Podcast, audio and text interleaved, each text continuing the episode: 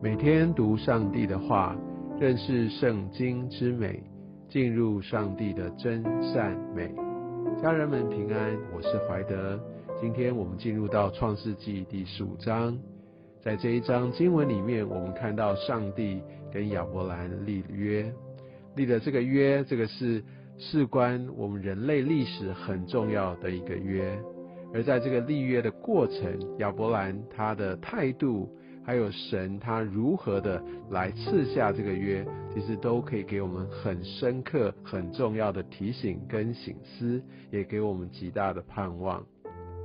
在这一段经文一开始，上帝对亚伯兰显现，跟他说：“亚伯兰，你不要惧怕，我是你的盾牌，必大大的赏赐你。”也许你会觉得很特别，为什么上帝要用这样的方式来安慰、来鼓励？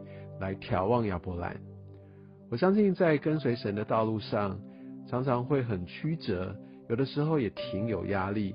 看亚伯兰，他在前一章我们读到，他帮了那五王来跟那四王有一个很大很大的征战，也许还心有余悸了。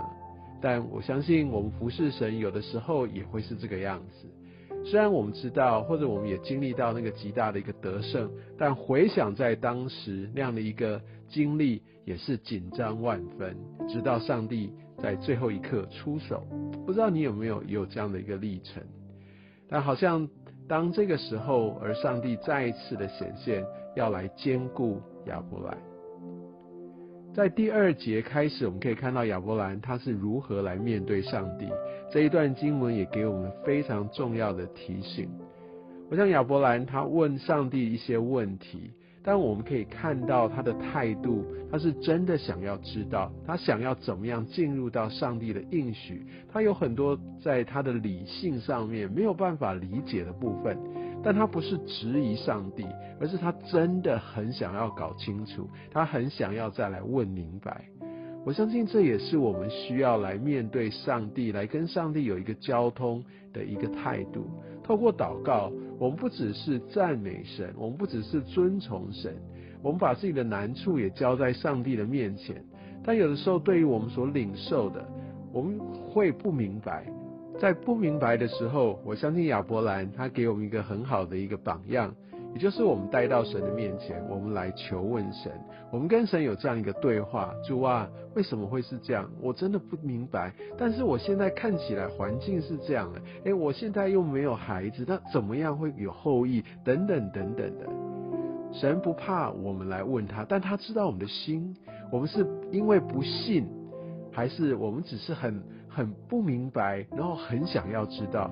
我们可以看到亚伯兰在第六节他说，他就信耶和华，而耶和华就以此为他的义。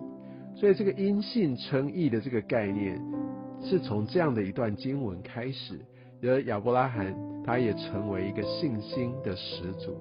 在接下来，我们就看到上帝如何跟亚伯兰来立约。在当时他们所做的动作，也就是在当下，在当时的文化背景当中，一个立约的一个过程。他们要把这些牲畜劈成两半，象征着两方都要持守这个约。如果没有持守这个约，就要用性命来做一个相抵。所以，我想劈成两半有这样的一个意义。但他们所做的方式，在当时都是说劈成两半，然后他们要从这个已经。分成两半的这样这样的一个牲畜当中要走过去，象征他们要一起来经历，一起都要来持守。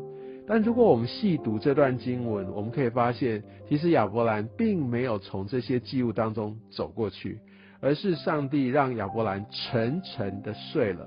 我们相信亚伯兰的沉睡，这是出自于神。神知道亚伯兰他没有办法用自己去承受这样的一个失约，如果说他毁约的时候的代价，所以这个是一个无条件的约。上帝他自己来成立这个约，他以自己来做担保。我想，当我们就想到几千年后，耶稣基督，上帝的独生子，亲自的上了十字架，为我们完成了这样一个救赎的工作。所以不是我们能够做什么，完全都是因为上帝他的怜悯，他的恩典。我们可以看到立约的当下，日落天黑。我相信神，他正是在我们要进入安息的时候，他要来动工。而在经文当中，又看到日落天黑，有冒烟的炉，烧着的火把。我想这也象征的是上帝公义的审判，以及他的救赎，他的带领。所以我们可以从这个立约的过程当中，看见上帝他怎么样要从困难当中把他的子民来带出来。在第十三到第十六节，我们可以看到上帝要亚伯兰他清楚记得的这一些他的应许，后来我们都知道一一都实现了。其实亚伯兰他已经在应许之地上，但上帝并没有直接成就这个应许，而是要经过四百年，从他的后裔当中还要先到别的国家，然后再回来。有时候上帝他所做的带领，真的是让我们匪夷所思。有些时候，我明明觉得我已经进入到这样的应许之地里，但上帝却有他的计划。我们真的需要用信心来等候，用信心来跟随。愿上帝祝福你。